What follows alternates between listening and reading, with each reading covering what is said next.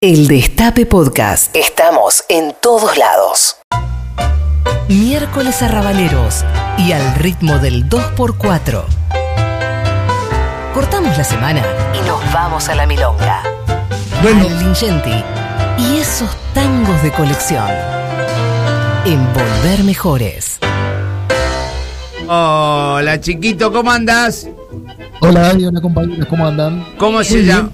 A tapas se llaman, eh, esas, tapas. Contame, ¿qué, qué son los sándwiches que te gustan, eh, Ale?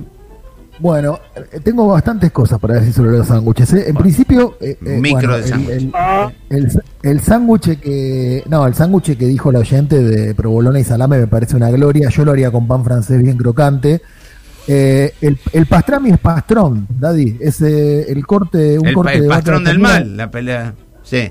No, no, es, es un corte de vaca de vaca eh, tradicional eh, que se hace en salmuera. Y el pastrón Ah. es eso, ¿no? Le ponen pastrami los americanos, pero es pastrón. Y Ah. es muy rico el pastrón. Nunca, El nunca en mi vida con- escuché en mi infancia en Villa María Selva pastrón.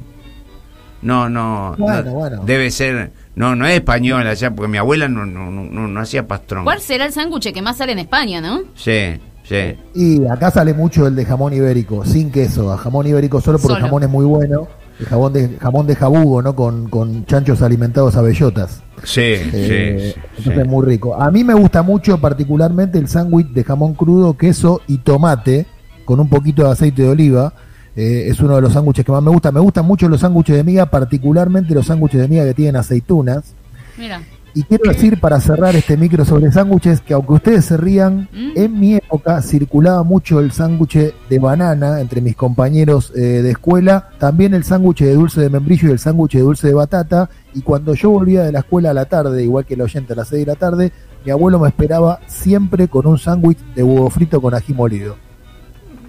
Tiene una cultura sangucheril tremenda. Qué bárbaro. Qué... El sándwich de banana recién lo dijo un, un oyente y yo creí que me estaba boludeando. No, existe, existe. No, yo lo- no lo aconsejo mucho. Se Y te no. hace como una especie de pasta en la boca que... Claro, bueno. claro, claro, claro, claro. Bueno, chiquilín de bachín, dejamos los sándwiches y vamos al tango. ¿Qué tenemos? Hoy tenemos la última parte que el otro día eh, no la pudimos eh, concluir por el, por el discurso Sí. presidencial, por el acto de- del Frente de Todos. Sí. Eh, eh, la última parte de la relación de tango y política, eh, estábamos en el año 1930, ¿se acuerdan cuando empezamos? La década infame, y, y yo les contaba que en ese momento apareció en la Argentina un, un escritor sublime, eh, uno, uno de, los, de los autores más políticos del tango, que es Enrique Santos Discépolo, fue censurado muchas veces, la última fue justamente por orden del autodenominado proceso de reorganización nacional en 1976, muchos años después de su muerte, seguía siendo eh, eh, censurado. Eh, hay un libro, Daddy, que se llama Nueva Historia del Tango, del año 2015, de Héctor Benedetti, eh, que, que- que- cuenta que hay una medida que se tomó en la década del 40, previo a la asunción de Perón, que fue la, la medida que, que de alguna manera oficializó la, la censura del contenido de las canciones en la Argentina, ¿no? Eh, eran las obras como eran sometidas a juicios y, y juicios sumarios además, y el destino final podía ser o la aprobación o la observación con alguna sugerencia de cambio o el rechazo. Eh, eh, el gobierno de facto eh, de la década de infame, el del, del 30, eh, se ensañó particularmente, les contaba con Enrique Santo Discépolo, eh, ya en 1929 habían prohibido dos tangos de su autoría, como Chorra y Queba Chaché, y también prohibieron este tango que vamos a escuchar ahora, que es Esta noche me emborracho. Sola, fané, descangallada, la vi esta madrugada salir del cabaret.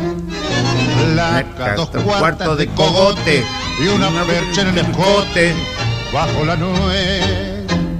Chueca, vestida de pebeta, Bueno, una muy buena versión del Mundo Rivero de Esta noche me emborracho. Estas cosas que decía Rivero, independientemente, olvidémonos ahora de la corrección política, más allá de cómo suene este tango, siempre hay que verlo en perspectiva, pero en su momento fue censurado por la letra, por lo que ustedes estaban escuchando.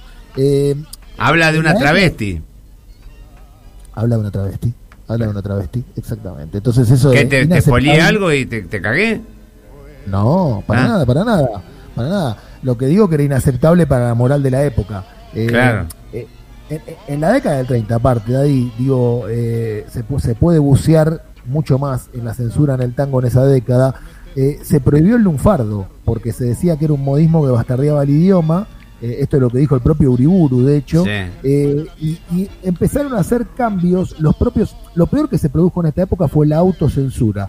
Eh, eh, por ejemplo, tal vez sea su voz, que es un tango de Homero Mansi, en realidad se llamaba tal vez sea el alcohol.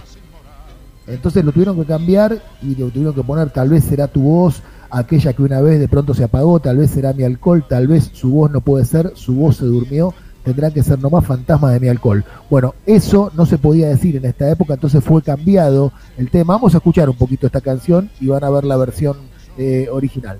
Tal vez era el rumor de aquella que una vez de pronto se durmió, tal vez era su voz, tal vez.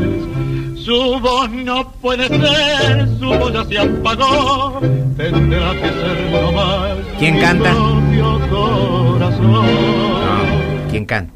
Al- No, no puede ser. Alberto Marino canta, tenés razón. Canta Alberto, canta, perdón, perdón, canta Alberto Marino y, y lo que te quería decir, Daddy, que donde dice tal vez será su voz, Sí. en realidad decía tal vez será el alcohol. Claro.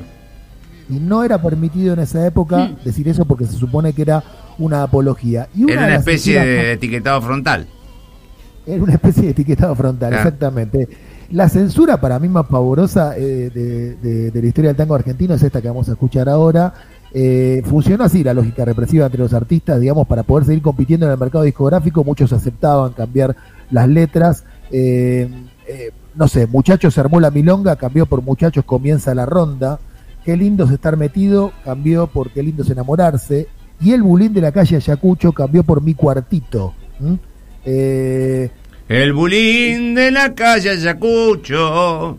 Así. Sí, bueno, pero el texto con la censura, eso que estás cantando vos lo vamos a escuchar ahora, pero el texto con la censura, el, el texto que todos conocemos porque después se popularizó, Sí. eh, es uno. Pero en algún momento ese tango decía, mi cuartito feliz y coqueto que en la calle Ayacucho alquilaba, mi cuartito feliz que albergaba un romance sincero de amor, mi cuartito feliz donde siempre una mano cordial me tendía y una linda carita ponía con bondad su sonrisa mejor. Esto que es muy candoroso es el, fre- es el fruto de la censura. Lo que vamos a escuchar para cerrar esta columna es el bulín de la calle Ayacucho, cantado por Francisco y Fiorentino, pero en su versión original, que es bastante más picante que, que la que acabo de recitar yo, si te parece. Vamos.